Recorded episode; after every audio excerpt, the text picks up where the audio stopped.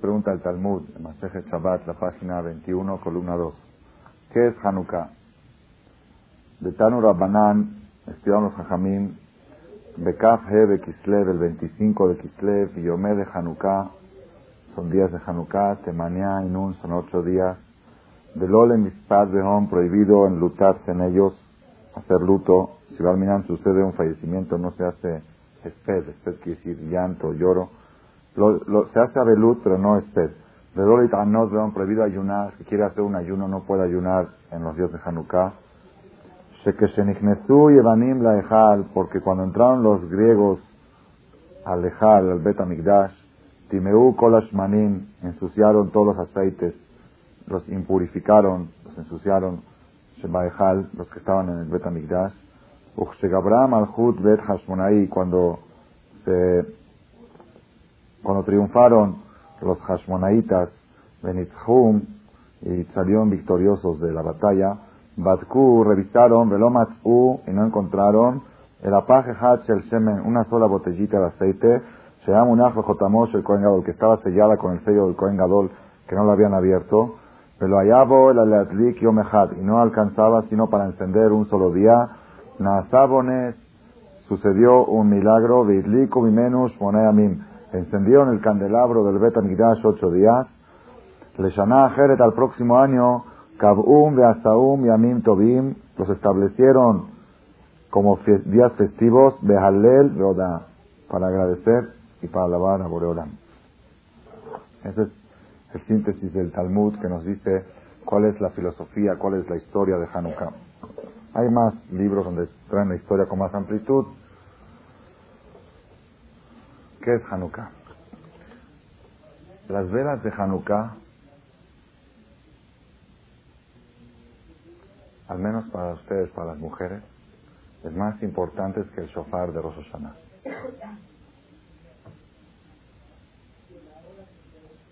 ¿Por qué motivo? Digo que es más importante. Sin profundizar, sin filosofiar. Alágicamente, según el Shulchan según la Torah, es más importante para una mujer la vela de Hanukkah que el shofar de Rosana.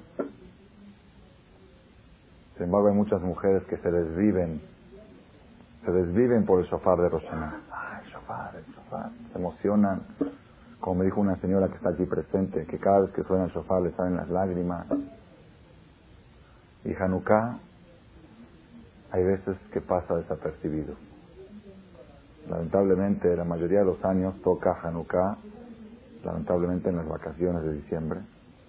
Hay gente que está de viaje, ni siquiera o en el hotel, o en el avión, o en el crucero, o en el barco, o en algún lugar o acá. A veces se les olvida que es Hanukkah. O a veces no pueden encender las velas de Hanukkah.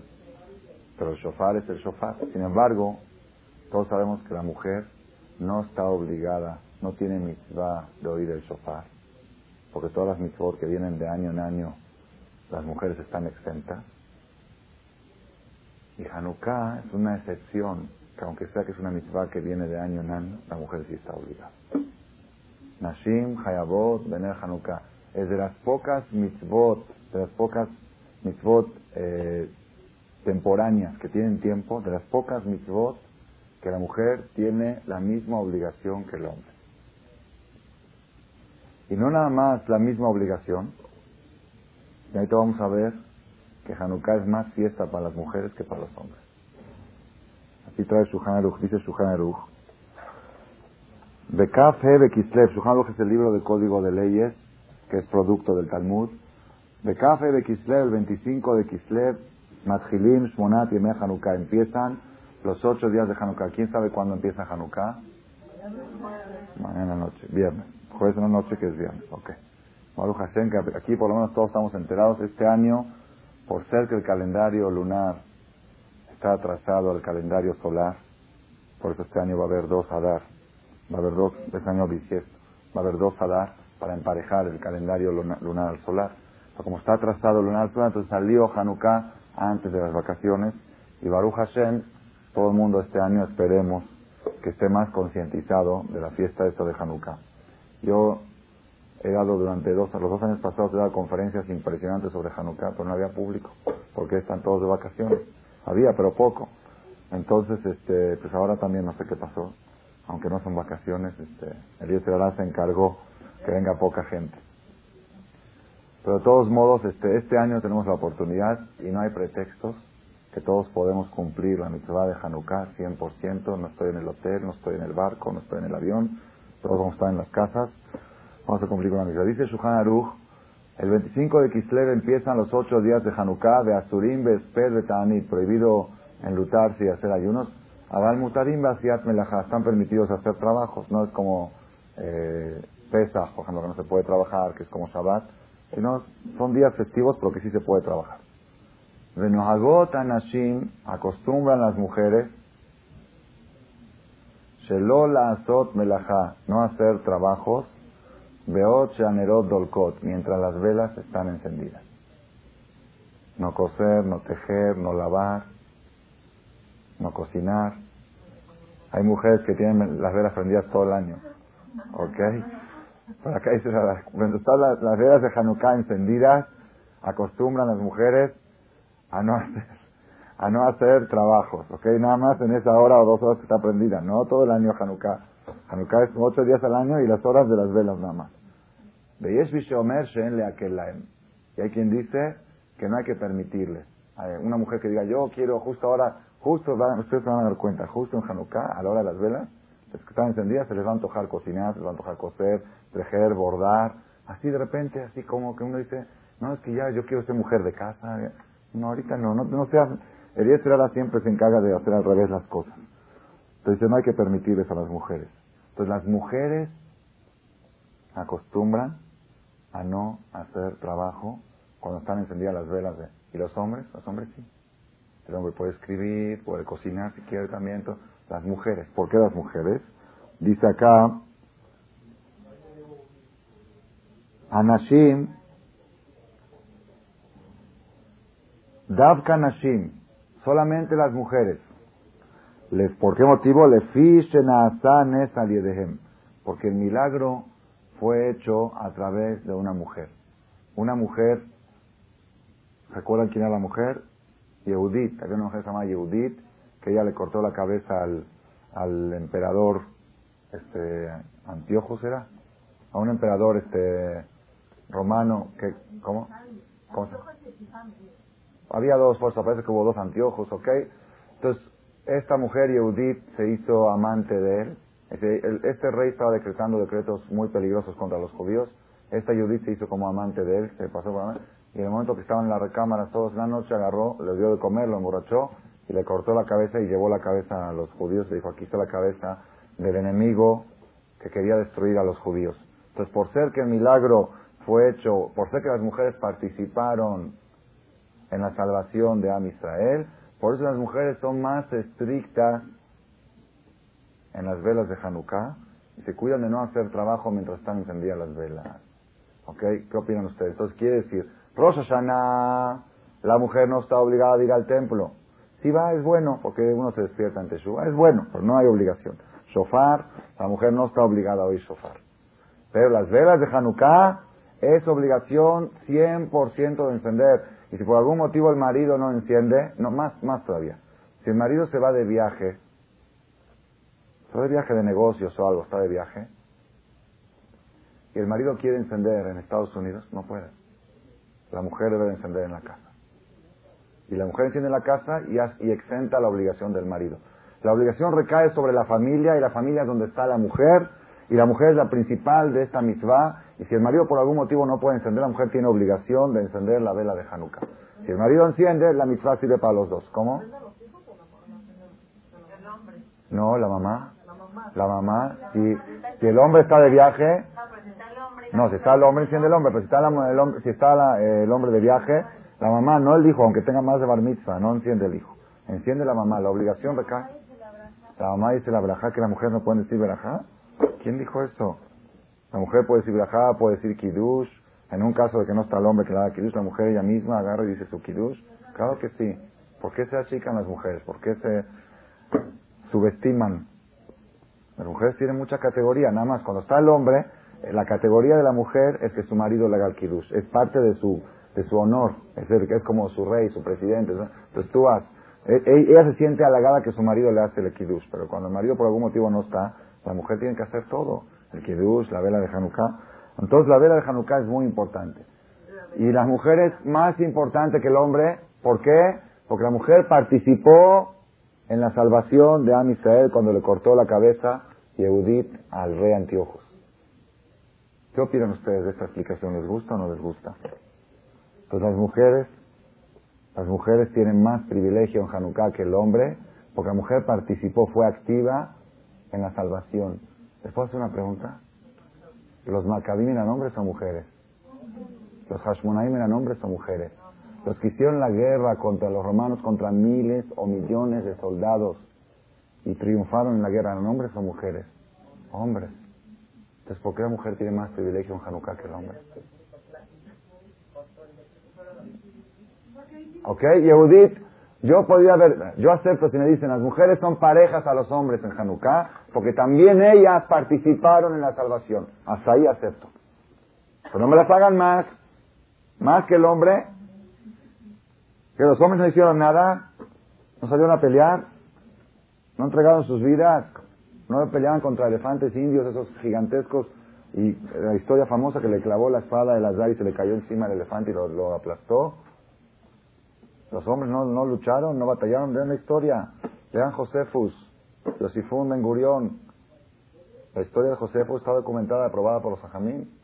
Ahí cuen- cuenta toda la historia de Hanukkah, cómo fueron las guerras. Josefus era un historiador de la época de, de aquella época. Entonces, ¿por qué las mujeres tienen más que los hombres en Hanukkah? Primera pregunta de la noche. ¿Alguien tiene alguna respuesta? Pues yo sé, algunos van a decir, qué bueno que nos dejen algo por lo menos, ¿no? No, pero tiene que tener una explicación más profunda. ¿Por qué son más que los hombres? Una vez explicamos, hay otra fiesta que la mujer también es más que el hombre. No, Purim es igual que el hombre. Hay otra fiesta que es igual que el hombre. ¿Cuál, que, que, es más que el hombre? ¿Cuál es? Los jodes. ¿Se acuerdan, no? Ok. Pero entonces, ahora, vamos, ahora no vamos a hablar de los jodes, vamos a hablar de Hanukkah. ¿Por qué Hanukkah la mujer es más que el hombre? ¿Tiene que ver con la palabra Hanukkah? ¿Lo del mérito de la mujer? Mm. Puede ser. Puede La ser. palabra Hanukkah también viene de la palabra Hinuch, Jinuj. que también viene a ser educación. Bueno, va- puede ser. Puede ser. Este, no pensé por ese lado. Vamos a ver ahorita un poco más, más profundo, más filosófico. En realidad, la noche de hoy tengo preparado para ustedes siete preguntas sobre Hanukkah. Sí, por eso hay mucha gente. Siete preguntas sobre Hanukkah y quizá no alcancemos a dar las respuestas y el próximo miércoles damos la respuesta. Publiquen las siete preguntas y díganle, si quieres la respuesta, vente a la conferencia de la próxima semana. O ojalá que sí alcancemos o que empecemos por... Entonces, primera pregunta, ¿por qué en Hanukkah le dan más fuerza a la mujer que al hombre? ¿Por qué la mujer es más... Aceptamos que la mujer tiene obligación igual que el hombre. ¿Por qué? Porque participó en el milagro. Fue, fue parte. No fue pasiva, fue activa. ¿Ok? Yehudit, una tzadeket, fue activa, entregó todo su... Todo su, lo, lo más importante, lo más bello que tiene la mujer, lo más santo que tiene la mujer, que es su Kedushá, su santidad, su útero, lo entregó para salvar a Israel. ¿Ok? Eso fue una tzadeket de Yehudit y por eso la mujer merece tener parte en la fiesta de Hanukkah. ¿Ok? Ok, pero de ahí a que se le suba encima, es que así son las mujeres. Le das igual, luego se te ponen, ¿por qué? Pero no es, no es ella, la, la alajá dice, la alajá dice que es más que el hombre, tiene más estrictez que el hombre en Hanukkah, que ella en estos momentos que están encendidas las velas.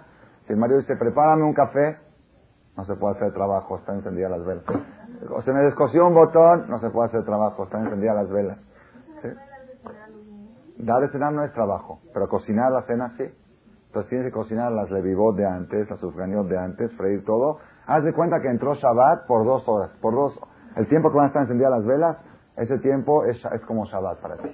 No puedes así no hacer nada. Estar así, viendo las velas, cantando, bailando, haciendo una ronda con los niños, haciendo un poco de ambiente de Hanukkah en la casa. Y eso es, ¿cómo?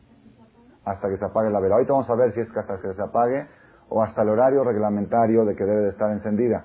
¿Cuánto es el horario reglamentario que tiene que estar encendida? No es Pashut que media hora. Hay opiniones que dicen que hoy día, eso era en el tiempo de antes, que la gente después de media hora ya no circulaba por la calle, porque el Talmud dice que la mitzvah de Hanukkah tiene que estar encendida mientras haya circulación en la calle.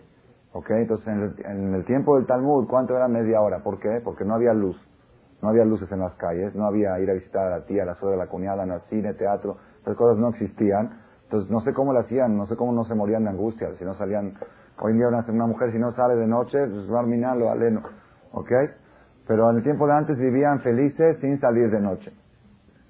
Entonces, después de media hora de oscurecer, ya no había circulación en la calle. Entonces, pobres, pero dicen que hoy día que hay circulación en la calle, mashallah, Nara, ¿hasta qué hora? ¿Ah? Bueno, tienes una circulación, digamos, cargada, no, no así, no, si pasa un carro cada cinco minutos no es circulación. Pero hasta las nueve, diez de la noche todavía, salgan ustedes a las nueve de la noche, van a ver, a los bosques, llena como a la mitad del día casi, ¿ok? Entonces dicen que hoy en día, más o menos hasta, las, hasta que cierran, cierran los últimos centros comerciales, hasta que cierra Interlomas, los últimos centros comerciales, todavía se considera este horario que circula gente por la calle. Entonces hay opiniones, hoy estuve justamente estudiando el tema, que es obligación, mitzvah, obligación de encender el aceite que dure hasta que se acabe la circulación, hasta que termine la circulación de la, gente en la calle, no media hora. Las velitas que venden de media hora esos son Bediabad, de panzazo. Para los que quieren cumplir la mitzvah Bediabad, entonces prenden media hora. Pero el que quiere cumplir la mitzvah bien, debe de encender con aceite y no con vela, porque el milagro fue con aceite y no con vela. No existían velas en el tiempo del Betamikdash. Y el milagro fue con aceite de olivo, entonces mejor que sea aceite de olivo. Y poner suficiente cantidad, cuando es aceite es más fácil, pones, agregas un poco más de aceite y dura hasta las 10, 11 de la noche. Y algunos mahmirim, algunos fanáticos exagerados como Marcela.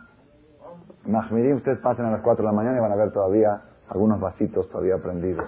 ¿Alcanzan? ¿Por qué? Como dijo la señora.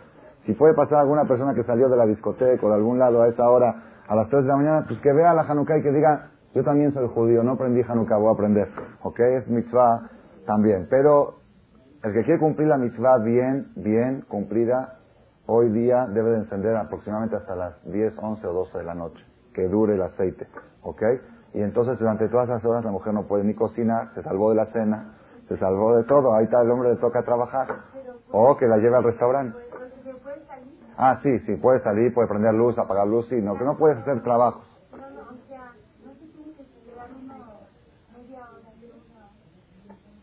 No, no es obligatorio. No es obligatorio. No, le voy a explicar por qué. Bueno, vamos a ir avanzando un poquito más. Vamos a ir avanzando un poquito más porque dijimos que son siete preguntas. Apenas vamos por la pregunta número uno. Okay, vamos a pasar a la segunda pregunta. La mitzvah.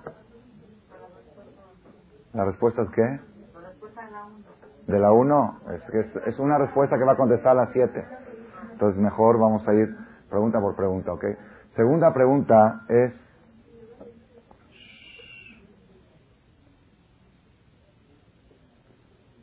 Está escrito en el profeta y en los libros de Musar que la persona debe acostumbrarse a hacer atznea lejet y me. ¿Qué quiere decir atznea lejet me? La persona debe de ocultar, tratar de ocultar sus obras de bien. Una persona que está haciendo una obra de bien, tratar lo menos posible que se enteren. Y si se enteran, tiene que, le tiene que doler. Lástima que se enteraran. Atznea lejet y me lo queja. Está escrito, por ejemplo, una persona que está ayunando. Sí ayuna, por algo. Y le ofrecen, prueba este chocolate, que no diga estoy ayunando. Que diga no se me antoja. Porque si dice estoy ayunando, está, está desmeritando, está perdiendo la categoría. Una persona va y ayuda a un necesitado, a una novia, que no lo pongan en los periódicos. Que no pida placas y si le dan una placa que no la cuelguen en, en el salón, en el comedor. La persona tiene que tratar Fíjense, les voy a decir algo, algo curiosísimo, además increíble. Ustedes saben que Sehar Mitzvah Bayal Maleka, el pago de una obra de bien en este mundo, no se puede pagar. No se puede pagar. Está escrito, dice el Gaón de Vilna, Kol el todo el universo entero, lo más pik no es suficiente le shalem har mitzvah pagarte el pago de una sola mitzvah. Quiere decir que si vienen ahorita y te dicen, te vamos a dar Banamex, Bancomer y Comermex. Tuyos, van a ser tuyos. Tú vas a ser dueño de repente de esos tres bancos. Un banco que no está quebrado, no sé, quizás dije, es mal ejemplo. Un banco, un banco que está, bancos, bancos de Estados Unidos. Te voy a dar, te voy a dar todo el territorio mexicano, va a ser dueño de todo el territorio. Te voy a dar todo Sudamérica, todo, tú eres dueño de Sudamérica, todos te pagan impuestos. Tú eres el patrón, el dueño. Y te quieren pagar una sola vez que encendiste velas de Shabbat. Te quedan a deber. Bueno, que no es suficiente, te doy América del Norte también. Te quedan a deber. Te doy Europa, te doy Rusia, te doy Asia, te doy África, te doy los océanos, te doy la NASA, te doy la luna, te doy el sol, te doy las estrellas, todo el universo. Ya, te quiero pagar las velas de Shabbat que encendiste el viernes pasado. Ok, luego me dan lo que falta. Por eso, Akadosh Barujú no puede pagar las mitzvot en este mundo, porque no hay un banco que pueda cambiar ese cheque. Si ahorita alguien te da un cheque para cobrar únicamente en efectivo, cash, en dólares, que dice cuánto, 150 mil millones de dólares, pero nada más se puede cobrar en efectivo, no se puede depositar. ¿Hay forma que lo cambies? No hay un banco que te pueda dar en efectivo esa cantidad. Entonces, ¿de qué te sirve el cheque? De, para poner a hacer un recuadro nada más. No puedes cobrarlo. En este mundo no hay un banco que pueda cambiar el cheque del pago de una sola vez que la mujer va a la tevila. De una sola vez. De una sola vez que la mujer hace lo que debe de hacer para poder estar con su marido. No te la pueden pagar. No hay, no hay pago. Sin embargo, fíjense qué impresionante lo que van a oír ahorita. Es algo que poca gente lo sabe. Muy poca gente lo sabe. Yo mismo lo descubrí de manera desapercibida. Estaba estudiando yo otro tema y de repente encontré en un libro de un rishon, de un rabino de la época de Maimónides, hace como 900 años, en la mitad, así en, breve, dice, Veloy paer adam bemasav, que no presuma la persona sus buenas obras, que a paer porque el que presume sus buenas obras, Kimat Notel Sejaro, casi recibe su pago. Recibe el 90 o 99%. La única forma que la persona se pueda cobrar en este mundo una mitzvah es cuando se orgullezca con ella, cuando presuma con ella. Ya viste, yo apoyo acá, yo ayudo allá, yo hago esto, yo hago lo... La persona tiene que tratar de ocultar, y cuando lo descubren, tiene que, se tiene que doler, lástima. Por favor, Borolán, que no se entere mucha gente, que se entere lo menos posible. Ay, ay, ay, ¿cómo es la mentalidad del día de hoy? ¿Cómo es la mentalidad? Tanto yo he ayudado a esta institución y ni siquiera una carta de reconocimiento no me han dado. Ni siquiera una placa. No tengo de ellos. Es el mejor, el, el daño más grande que te pueden hacer es que anuncien en público tus buenas obras. Y el beneficio más grande que te pueden hacer es que tú hagas obras de bien y que nadie se dé cuenta que las, estás haciendo. ¿Qué quería preguntar? ¿Por qué qué? ¿Por qué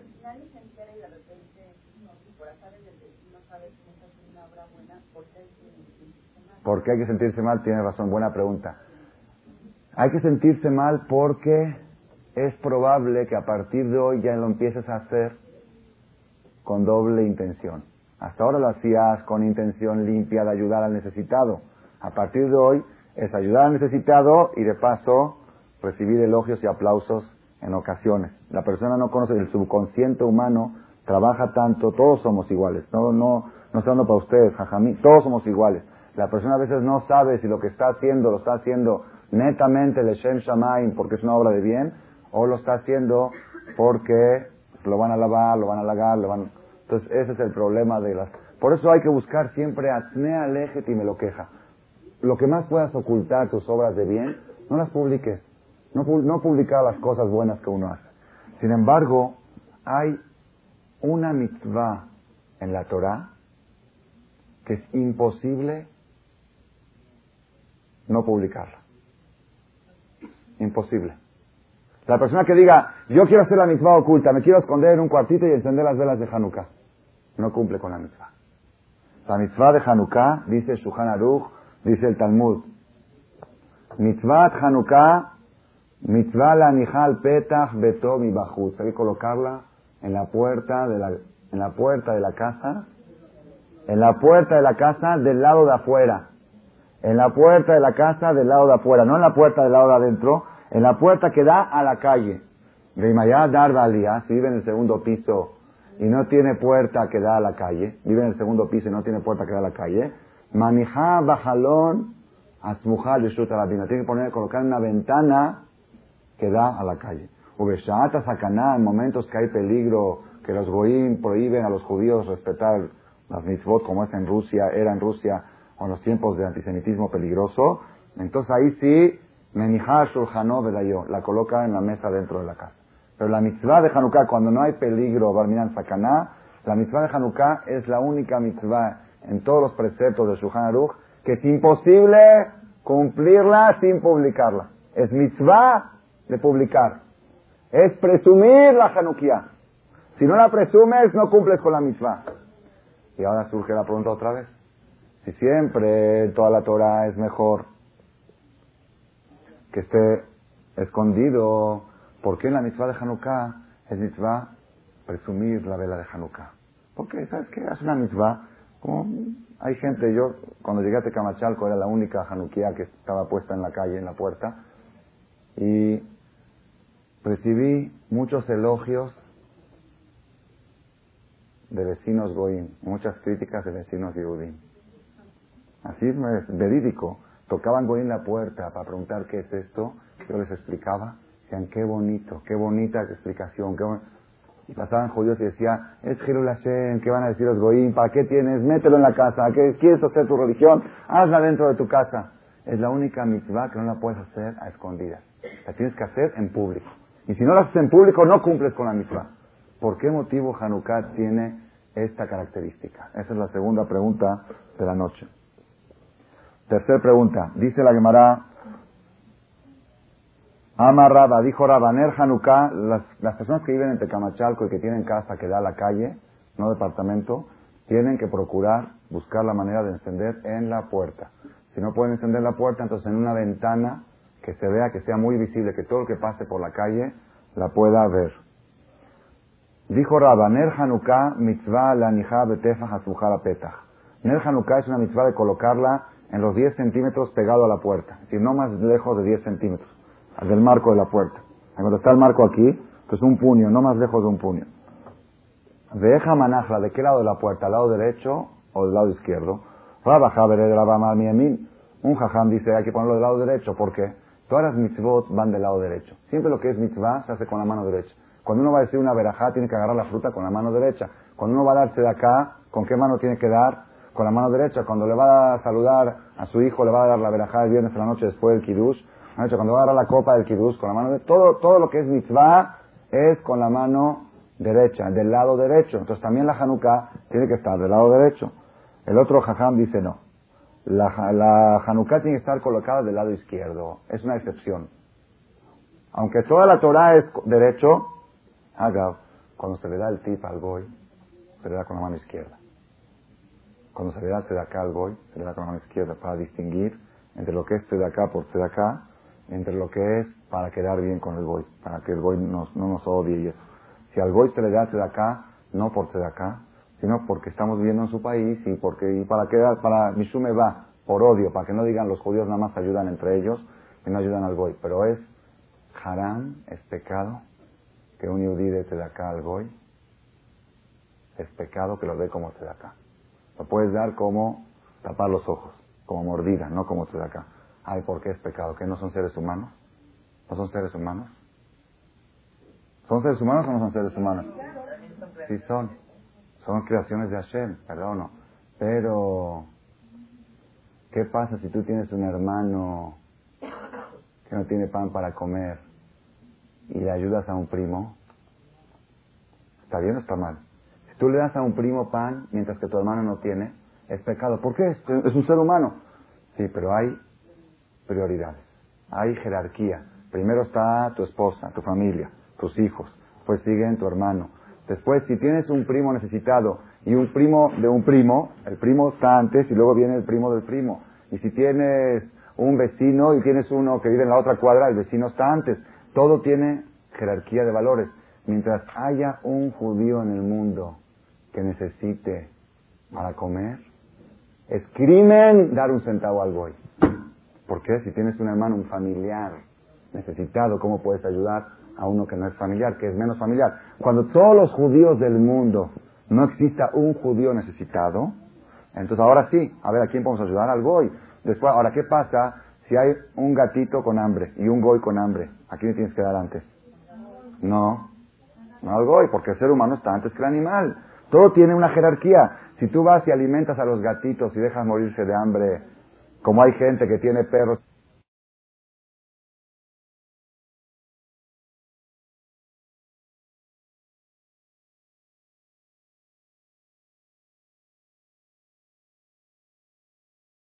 O animales. Ya me entendió, la Torah tiene su jerarquía, todo tiene su lugar. La persona que no tiene orden en, sus, en su jerarquía, entonces puede gastar su dinero en animales y dejar morirse de hambre a, hombres, a personas o puede gastar su dinero en ayudar a Goim y dejar morirse de hambre a Yehudim, y que son sus hermanos, sus primos. Todo tiene su nivel, su jerarquía natural. Entonces, cuando una persona le da al Goy, se da acá, le debe de dar. Yo siempre cuando, casi siempre, cuando estoy en un semáforo y me tocan la ventana, abro la ventana, y como está la mano izquierda de este lado, más fácil, con la mano izquierda se da. ¿Por qué? Porque eso se da para que el Goy que está atrás de ti en el coche, que vea, ya viste los judíos Qué bueno que Dios les siga dando dinero porque ellos ayudan. Cuando alguien les toca, le dan una monedita, lo que sea. Tratar siempre de ayudar al goy, no como acá, sino como Jacob, así se dice un pasuk, el que se lo aprende de memoria. Cada vez que uno le da algo al goy con la mano izquierda, que diga Jacob, Natán, Leesaf. Una. A mí me llegó. Me pedían un donativo por gente que no tiene brazos, que quita con la boca. No mandé, o sea, ¿No hay judíos que no tienen brazos? Aunque no sabía, no sabía, no sabía. Usted porque no sabía, pero tenemos que saber, tenemos que saber. La semana pasada también llegó un señor, empezó a hablar bien de su esposa, es raro, ¿no? Que un hombre hable bien de su mujer. Empezó a hablar bien de su mujer, mi mujer es una mujer de oro, un señor así. Dice, mi mujer, yo le voy a decir cuál es la categoría de mujer. Ella ayuda de manera indiscriminada, judío y no judío. Entonces, ¿cómo es una persona principiante que apenas está acercando al judaísmo? Dice, ah, qué buena mujer que tiene. Pero ahorita en, en la conferencia les digo, tiene una mujer criminal. ¿Por qué? Bueno, no es criminal porque Jatita no sabe. Pero nosotros los tenemos que entender. Y fíjense, ustedes van a analizar esto y lo van a ver que es cierto que es. A la gente, hay gente que ayuda a miles de lejanos y tiene un hermano que tiene problemas en su negocio y lo deja hundirse. ¿Por qué? Pues cada quien se tiene que rascar con sus... Pero tú no eres un hombre muy dadivoso, dadivoso. ¿Por qué? A tu hermano, cuando tú le ayudas, nadie te lo agradece. ¿Alguien te lo agradece? Pues es normal, tienes que ayudar a tu hermano, estás obligado. ¿Qué obligado? Yo no tengo ni una obligación. te están oyendo la botella. Cuando tú ayudas a los de Indonesia, a los de sin brazos, a los de estos, siempre tienes un sentimiento de agradecimiento. Pero cuando tú vas y atiendes bien a tus hijos, pues tu obligación, eso es más mitzvah. Que en tu casa no falte nada, que tus familiares no les falte nada, que tus cercanos no les falte nada. Entonces, ese es, entre paréntesis, no viene al tema. Todo lo que es mitzvah es con la mano derecha. Y todo lo que es por shalom, para estar bien con el goy, por shalom, con la mano izquierda. Para distinguir. Al yudí le doy con la mano derecha porque este tengo una obligación moral, porque es mi primo, mi hermano, mi cercano, mi sangre. Y al goy, que tengo menos obligación, mientras haya yudí, entonces al goy le doy con la mano izquierda. ¿Quién preguntaba ahí algo? Ah.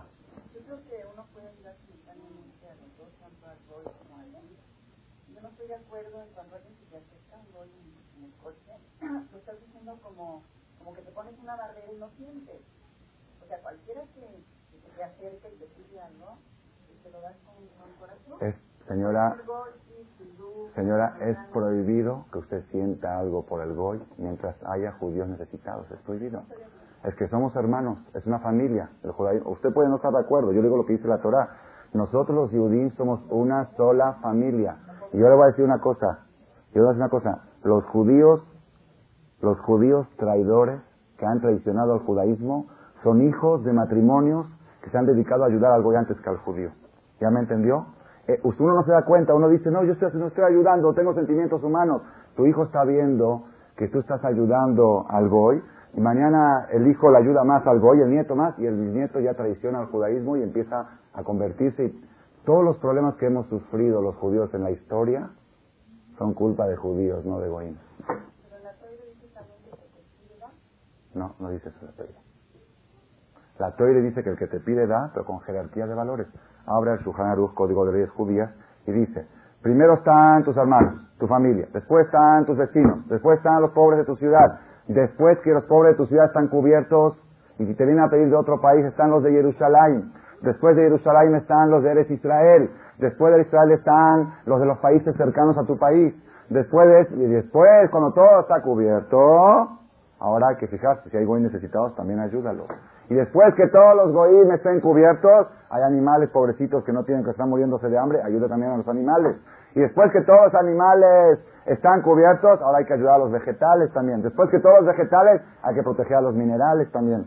La gente gasta minerales en tener peceras y mantener una pecera en la casa, mientras que los peces están sufriendo en tu pecera. Ellos estarían más libres en el mar. Y con ese dinero podías haber ayudado a un pobre. Eso es pecado, hay jerarquía de valores. Hay jerarquía, todo tiene su lugar. Está oyendo, claro que la persona puede tener sentimiento, pero está prohibido que usted tenga sentimiento por un ajeno mientras un hermano está necesitado. Y nosotros sabemos, nosotros sabemos que aunque el yudí es un poco orgulloso y no extiende la mano para pedir, pero lamentablemente cada día hay más. En nuestra, en nuestra época, los últimos 10 años, aquí en México cada día hay más judíos. Hay cientos de familias aquí en México que reciben cajas de comida una vez a la semana para poder comer. En Eres Israel hay miles de familias. Hay decenas de miles de personas que no pueden estrenarse una camisa en Roshaná en Kippur o en Sukkot en Pesach. Que la camisa les quede apretada porque el niño creció, pero mi papá no tiene para comprar una camisa. Entonces, mientras haya o asilos de huérfanos en Israel o Alenu, productos de las guerras, productos de accidentes, hay mucho, mucho lo que ayuda a la persona que quiera ayudar a sus hermanos, va a encontrar mucho lo que ayudar. Después que has ayudado a todos tus hermanos, yo les recalco esto porque ¿Cuántos problemas me llegan? ¿Cuántos problemas me llegan? Destrucciones de hogares. ¿Por qué? Porque el marido o la mujer se dedican a ayudar a todo el mundo, mientras que tiene un hermano, un cuñado, un familiar que está sufriendo, que no alcanza a cubrir sus gastos mensuales, pero él ayuda a todo el mundo, que sus hermanos lo dejan morirse de hambre. Y eso es muy grave, eso es muy grave. Hay prioridades. Primero que todo, ¿quién está primero que todo? Tu marido. Primero que todo, tu marido. Si tú vas a ayudar a alguien y dejas a tu marido sin prepararle la cena, es un crimen, es haram. Es haram, no es mitzvah. Te van a castigar por haber hecho esa mitzvah. ¿Por qué? No es mitzvah. No inventes mitzvot. Primero todo atiende tus deberes. Tu deber es atender a tu marido bien, con sonrisa, con alegría, recibirlo después de un día de trabajo, recibirlo en la casa es tu primer mitzvah que tienes. Segunda mitzvah, tus hijos. Que a tus hijos no les falte nada, que tengan todo. Tercer mitzvah, tus hermanos o tus papás primero, antes que tus hermanos, tus papás, cuarta mitzvah, tus hermanos, quinta mitzvah, tus cuñados, sexta mitzvah, tus primos, séptima mitzvah, los primos de tus primos, eh, octava mitzvah, tus consuegros. Tu suegra está antes, ¿quién? ¿La suegra? La suegra está antes que los hermanos. La suegra está antes que los hermanos. Los suegros están como los papás. Si suegros y papás están en el mismo nivel, que tiene la persona obligación antes que los hermanos. Por eso digo, todo tiene su jerarquía. Si la persona, si la persona respeta los valores humanos respaldados por la Torah, nunca se va a equivocar. Y si la persona respeta los valores humanos respaldados por la intuición, lo que la intuición le dice, la intuición le dice lo que a uno le conviene. Y la persona va a ayudar a quien él le conviene. Y me, conviene más ayudar a un ajeno que a un hermano porque los ajenos siempre te hacen fiesta y los hermanos no te hacen fiesta cuando los ayudas. Y quizás hasta se pelean contigo y te, te echan piedras, ya saben cómo son. ¿Ok? Entonces, en este lugar nosotros estamos dando el punto de vista de la Torah, cómo la persona debe manejar los valores humanos. Ya tenemos un cassette ahí donde se demuestra cómo los valores humanos que no están respaldados por la Torah al final quiebran, al final fracasan. ¿Por qué? ¿Por qué? Hay una mitzvah de respetar a tu padre y a tu madre. ¿Sí es lógico o no es lógico? Es lógico. ¿Qué, ¿Qué sucede si tu padre te dice una cosa y tu madre te dice otra cosa? Se contradicen. Si haces caso a tu papá, se enoja tu mamá. Si haces caso a tu mamá, se enoja tu papá.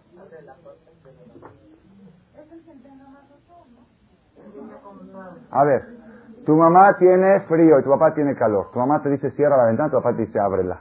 A ver, ¿hay razón en esto? ¿Qué razón? Tu mamá es friolenta y tu papá es caluroso. Es un hombre caliente, de sangre caliente. Entonces él suda rápido. Rápido tiene calor. Tu mamá dice, cierra la ventana que tengo frío. Tu papá dice, ábrela que tengo calor, estoy sudando. ¿Qué haces? No, según, según los valores humanos, ¿qué haces? ¿Qué hacemos? A ver. Yo soy una persona muy derecha, muy respetuosa, y yo siento que es un valor humano respetar al padre y a la madre. ¿Qué hago? ¿Ah? Yo he hecho esta pregunta en varios foros, en varios grupos, y no han sabido contestarla. Le dije, perdón, le dije a una, a una jovencita, le dije, pregúntale a tu psicóloga, pregúntale a tu psicóloga, a tu psiquiatra, ¿qué debes de hacer? Fue y le preguntó a la psiquiatra, ¿tú qué dices? ¿Qué haces? Ah, ¿la dejas como está? Si la espérate, espérate. Si la, si la dejas como está y tu mamá te dice, cierra la puerta, ¿estás faltándole a tu mamá? ¿No estás haciendo caso a tu mamá? ¿Ah? Le dices, pónganse de acuerdo y luego a ver qué hago. Pero de mientras estás faltando, de mientras. El suéter no le sirve a tu mamá. Si tiene frío en la cara, en la cara, no le sirve. Ok, los trataste de ponerlos de acuerdo y no se ponen de acuerdo. Ya lo intentaste. Yo traigo el ejemplo de la ventana, pero hay ejemplos mucho más, mucho más graves. ¿Cómo? No sé, yo quiero saber los valores humanos. ¿Qué respuesta me dan? ¿Qué respuesta me dan los valores humanos? ¿Ah? yo le pregunté a la chava esta y le, le pregunté a su psiquiatra. ¿Saben qué dijo el psiquiatra? Dijo, depende, la hija le hace caso a su papá y el hijo a su mamá. Le dije, esta la sacaron de la manga. Esta la inventaron, esa no tiene ninguna base, ninguna base. No hay respuesta. Rabotay, oigan el cassette de conflicto de eh, valores, se llama, valores humanos. El problema de los valores humanos, ¿saben cuál es? Que los valores humanos entran en conflicto, entran en choque y la persona no sabe cómo actuar. ¿Y cómo actúa la gente cuando entra en choque? Yo le pregunté a un chavo, ¿qué, ¿a quién las escasas? que me dijo? Depende con quién me llevo mejor. Si mi papá me da mis domingos bien y todo, entonces me llevo mejor con mi papá, entonces le hago caso a mi papá. Ahí es donde la persona actúa como se le dan las ganas. Ahí no hay valores. Cuando chocan dos valores, llegó una vez una persona, una persona y me dice que él da cheques sin fondos. Da cheques sin fondos. Pero ¿cómo lo haces? Es haram, estás engañando, robando. Dice, es que yo tengo que traer dinero a la casa, no puedo llegar a la casa sin traer dinero. ¿Tiene razón o no tiene razón? Sí tiene razón, ¿por qué? Hay un valor humano que dice que el hombre tiene el deber de traer el pan a la casa. Y hay otro valor humano que dice no robarás, no engañarás. Entró en conflicto. Ahorita yo no tengo dinero. Si llego a la casa sin dinero, estoy fallando a un valor humano. Si engaño y traigo dinero, reparo este valor humano, pero estoy fallando al otro. ¿Cuál es más importante? ¿Cuál es más importante? A ver qué dice usted. ¿Qué es más importante? ¿No robarás o no dejarás a tus hijos sin traerle dinero a la casa? ¿Ese es más importante? Sí, para esa persona también. Sí. Pero ahora, pero le voy a hacer una pregunta. ¿Qué pasa si el cheque se lo dan a usted? El cheque sin fondo. O a usted es la engañada. A usted una persona le paga con un cheque, le da un millón de pesos, usted va al banco y dice no tiene fondos. ¿Qué dices? Eres un ratero. dice, pues yo tengo que darle de comer a mis hijos. Ah, pues sí, tiene razón. No, ¿sabes qué? Dale de comer a tus hijos por unas costillas mías. ¿Verdad o no? Entonces cada quien juzga los valores según lo que le conviene. El Señor decidió que trae la comida a su casa es más importante que no robar. la víctima que le robaron dice, no, es más importante no robar que traer el dinero a la casa. Entonces ahí es donde la persona no, no sabe cómo actuar y actúa como se le antoja. Y como estos ejemplos, hay decenas, decenas. Ahí traje, ahí traje en, la conferencia una persona que hay que desconectarle a un niño los aparatos para, hay que desconectarle a un viejito los aparatos para salvar la vida de un niño. Un viejito de 115 años que ya está esperando su muerte y los hijos están esperando para la herencia, y un niño de 5 años llegan y no hay dos aparatos, hay uno solo para salvar la vida de uno de los dos. Hay que desconectar al viejito para salvar la vida del niño. ¿Qué es que se desconecta o no se desconecta? Para usted sí, ok, por eso digo, ahí, ahora, ¿qué pasa si esa viejita es usted? ok, ok, ok, cada quien, por eso digo, ok. Los valores humanos, pongan atención, los valores humanos, los valores humanos cuando eh, el problema de los valores humanos es cuando entran en conflicto. Por ejemplo, ¿Hitler tenía valores humanos o no tenía? Seguro que tenía. El que lee el libro Mike él estaba actuando en defensa de la humanidad. Él estaba limpiando, estaba fumigando la humanidad. Estaba quitando las ratas, los cucarachas, los bichos de la humanidad. ¿Verdad no? Entonces, Hitler tenía dos valores. Un valor decía no matarás. Y otro valor decía limpiarás la sociedad de todos los insectos. ¿Verdad o no? Entonces, ni modo, tengo que ceder a uno de los dos. Pues, ¿qué hago? Pues cedió al que más le antojó, al que más le tuvo la tendencia. Los valores humanos no son garantizados. ¿Por qué? Porque cuando, y todo el tiempo entran en conflicto. Casi todos los días la persona se encuentra con un conflicto de dos valores. Por un lado tengo un valor, un valor es llegar temprano a una cita, y otro valor es, por ejemplo, sí, por ejemplo, tengo que preparar la comida para mis hijos. Si preparo la comida llego tarde a la cita. Entonces, ¿qué hago? ¿Qué es más importante? ¿Llegar a la cita o preparar? Todo el tiempo está la persona en conflicto de valores. Y el único, el único que le puede dar la respuesta precisa y certera a esta pregunta es Dios, nadie más que Dios. ¿Quién te puede decir si tu papá o tu mamá es más importante? ¿Quién de los dos? ¿Quién te puede dar esa respuesta? ¿Quién? Nadie. No hay alguien. Yo no lo acepto. Si usted me dice tu papá no acepto, me dice tu mamá no acepto. ¿Por qué? ¿Quién dijo? Es que tu papá te engendró y mi mamá me cargó nueve meses en la, en la panza. No, hay, no, hay, no hay explicación. El único que me puede decir, en esos casos tienes que hacer esto y no esto, es Dios. Y la Torah está llena de estos casos. La Torah está llena. ¿Qué pasa? A ver, un valor es respetar Shabbat. Otro valor es cuidar la salud. ¿Qué pasa cuando tengo que hacer Hiru Shabbat para proteger la salud? ¿Qué está antes, cuidar la salud o el Shabbat? ¿Ah? ¿Quién dijo? ¿De dónde sacó? Ah, ¿Quién, ¿Quién, dice? Por eso digo, la Torah misma dice, la Torah dice que la salud, cuando peligra la vida, se lleva a una mujer en coche al, al hospital para aliviarse y todo. La Torah misma lo dice. La Torah está llena de conflictos. Hay conflictos de valores humanos contra valores religiosos, hay conflictos de humanos contra humanos, hay conflictos de religiosos contra religiosos. Hay veces te enfrentas. Si respeto Shabbat, tengo que fallar a, un valor religioso, también no puedo ir al CNIS. ¿Por qué? Porque no puedo ir a rezar, porque tengo que ir en coche, vivo muy lejos. Entonces, ¿qué es mejor? ¿Ir al CNIS en coche en Shabbat o quedarme encerrada en la casa y respetar Shabbat? Son dos valores religiosos que entran en conflicto. Y cuando la persona se cree dueño de poder tomar la decisión generalmente la gente decide el valor que más le conviene. La conveniencia interfiere en las decisiones de la persona. Igual pasa con lo que es la tzedakah, con lo que es la ayuda al prójimo.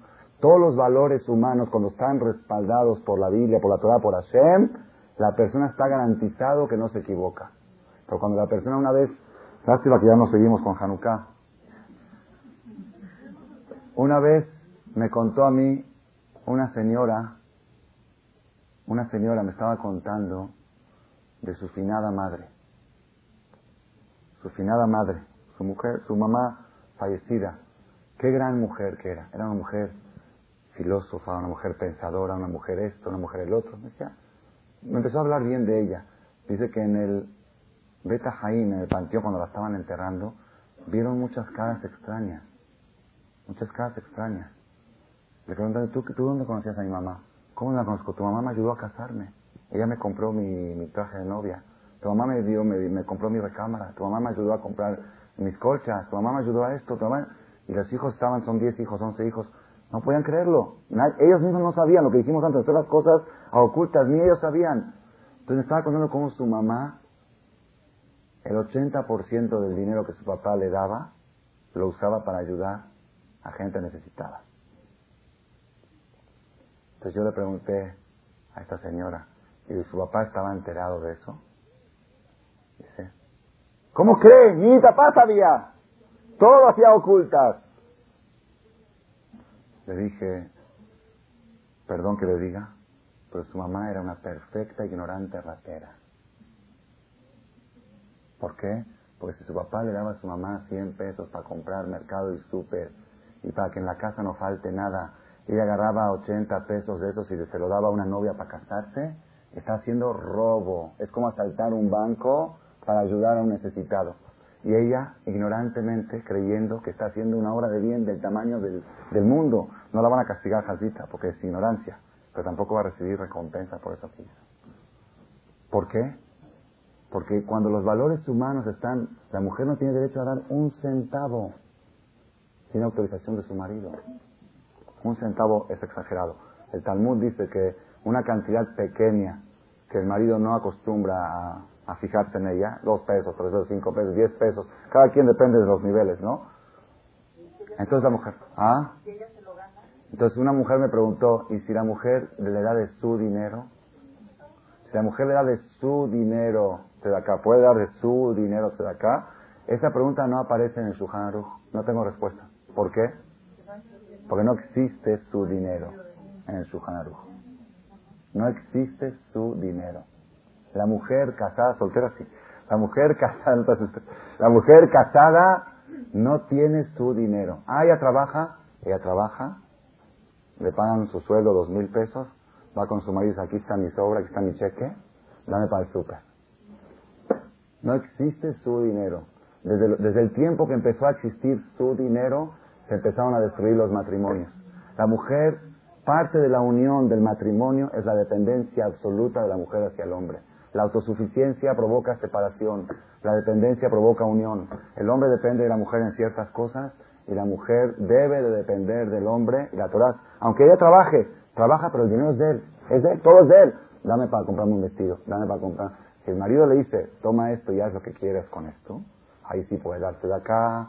Y fíjense, y fíjense que no está tan seguro. Porque cuando el marido le dice a la mujer, toma este, X cantidad y cómprate lo que se te antoja, ¿qué se imagina el marido? ¿Qué se va a comprar? O un vestido bonito, o un collar o algo, que también él lo va a disfrutar. Entonces la mujer le tiene que recalcar, me autorizas a hacer lo que quiera, lo que quiera. Si quiero también regalarlo o dar, si te dice lo que quieras, ahí ya sí tienes permiso. ¿Para qué cuento todo esto? Los valores humanos respaldados por la Torah triunfan y los valores humanos respaldados por la lógica humana pueden llegarlo a Leno a Hitler. Pueden llegar a robar para ayudar a alguien y uno dice, pues estoy ayudando a la sociedad, tipo, estás robando al otro. Pues, ¿quién dijo que eso es más importante que esto? Entonces, por eso es muy importante que la persona sepa cuando va a darse de acá, ¿cómo nos desviamos a este tema? No sé. Entonces, todo, todo hay que hacerlo con la mano derecha. Todo hay que hacerlo con la derecha. Kiddush, Tzedakah, Mitzvot, todo con la derecha. Pero la vela de Hanukkah, ¿de qué lado de la puerta se coloca? Del lado izquierdo. Y así queda la laja. La vela de Hanukkah del lado izquierdo. ¿Por qué motivo? ¿Por qué motivo? Que de ner Hanukkah misemol umzuzah yamin. Para que esté la mezuzá del lado derecho y la Hanukkah del lado izquierdo y la persona entra a su casa entre dos mitzvot, entre la mitzvah de la mezuzá y entre la mitzvah de Hanukkah. Y si ese hombre tiene tzitzit, tzitzit empieza con tzadik y de mezuzá con mem y Hanukkah con het, ¿qué palabra forman? Tzemach. ¿Qué es Tzemach? Es Tzemach David Abdeja Merat es el Mashiach. El Mashiach se llama Tzemach. Entonces está la mezuzá de un lado, Hanukkah de otro lado, el hombre entra con el tzitzit por el medio, entonces se completa. Y si la mujer que no tiene tzitzit, ¿cómo hacemos para formar Tzemach? Tzadeket, muy bien, la tzadik de Tzadeket, muy bien. La mujer tzadeket, una mujer que es tzadeket, dice yo en Hanukkah voy a hacer tzadeket. Todo el año no estoy, pero en Hanukkah sí, me va a cuidar cosas, me va a cuidar Shabbat, me va a cuidar esto. Hanukkah, por ocho días, voy a hacer tzadeket. Entonces cuando entras y tienes la mezuzá a la derecha, la Hanukkah a la izquierda y la tzadeket pasa por el medio, se forma el Mashiach, ¿ok? Pero la pregunta es, la pregunta es, ¿qué me interesa a mí que esté la mezuzá de la derecha y la Hanukkah de la izquierda? Pues que estén las dos del mismo lado. ¿Qué problema hay? Pon mezuzá, Hanukkah y tzitzit y tefilín, todo del mismo lado. ¿Por qué tiene que estar una de un lado y otra de otro lado? ¿Qué relación tiene mezuzá con Hanukkah? Esa es la segunda pregunta de la noche. No, esa es la tercera ya, ¿no? La tercera. La segunda fue por qué hay que hacer esta misma, presumirla. Ok, si todo hay que ocultarlo. Tercera pregunta es, ¿por qué tiene que haber una relación, digamos, como una, una paradoja? La mezuzá de un lado y la Hanukkah del otro. ¿Ok? Esa es la tercera pregunta. Faltan otras cuatro, ¿verdad?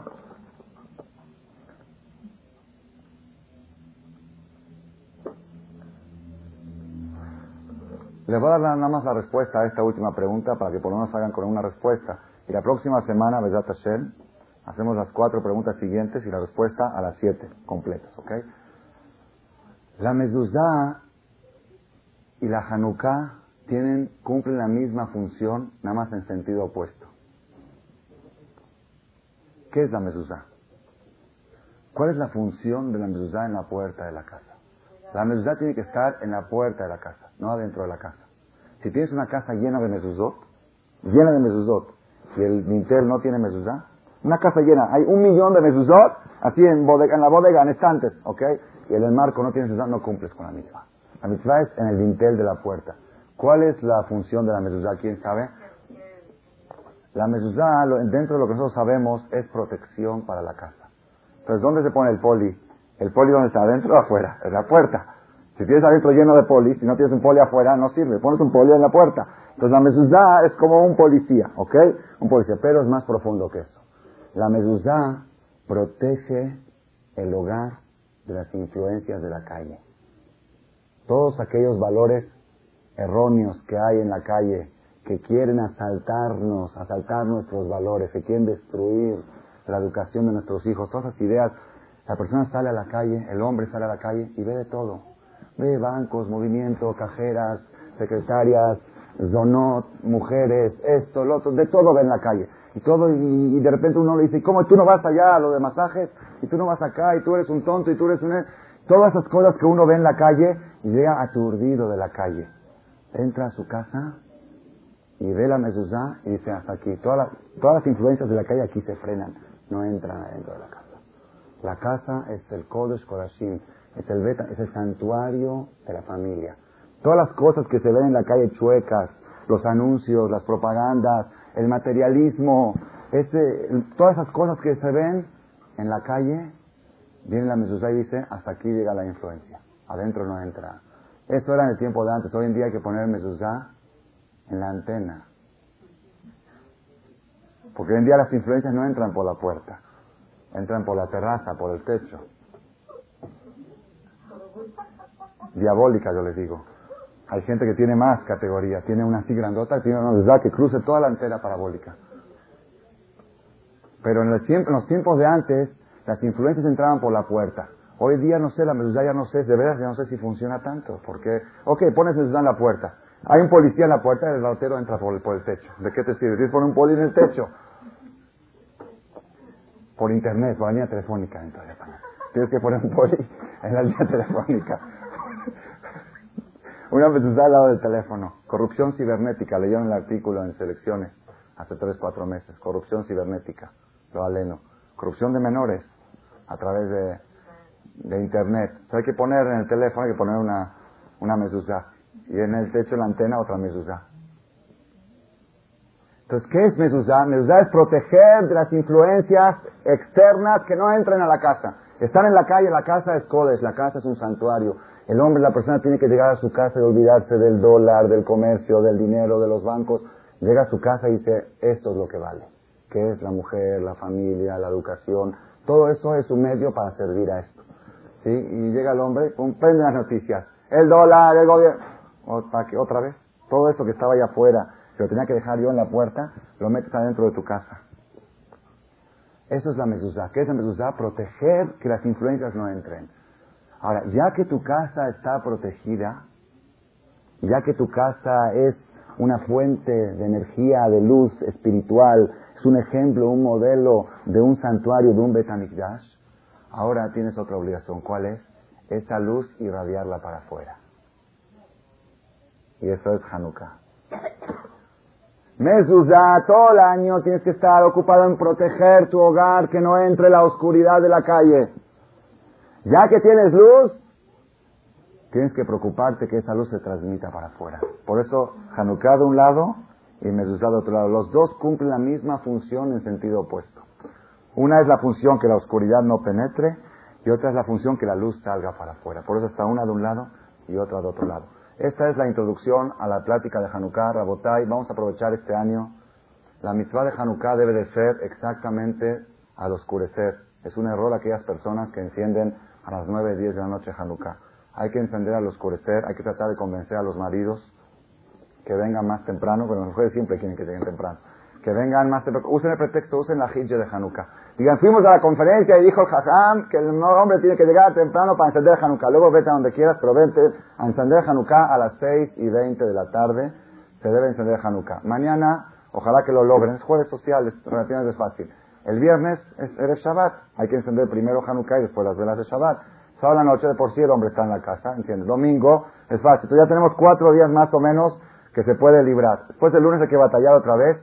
Si el marido acepta la mujer puede encender en la casa aunque el marido no esté.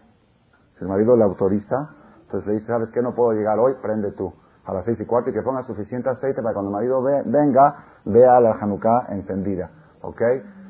Pero es mejor, hay que procurar encender en el horario. Si la persona, por fuerza mayor, la mujer no pudo porque estuvo muy, muy ocupada en asuntos muy importantes, en su boliche, en su caré, cosas que son más importantes que Hanukkah, y no podía dejarlo en la mitad, Arminan, ¿cómo va a dejar en la mitad?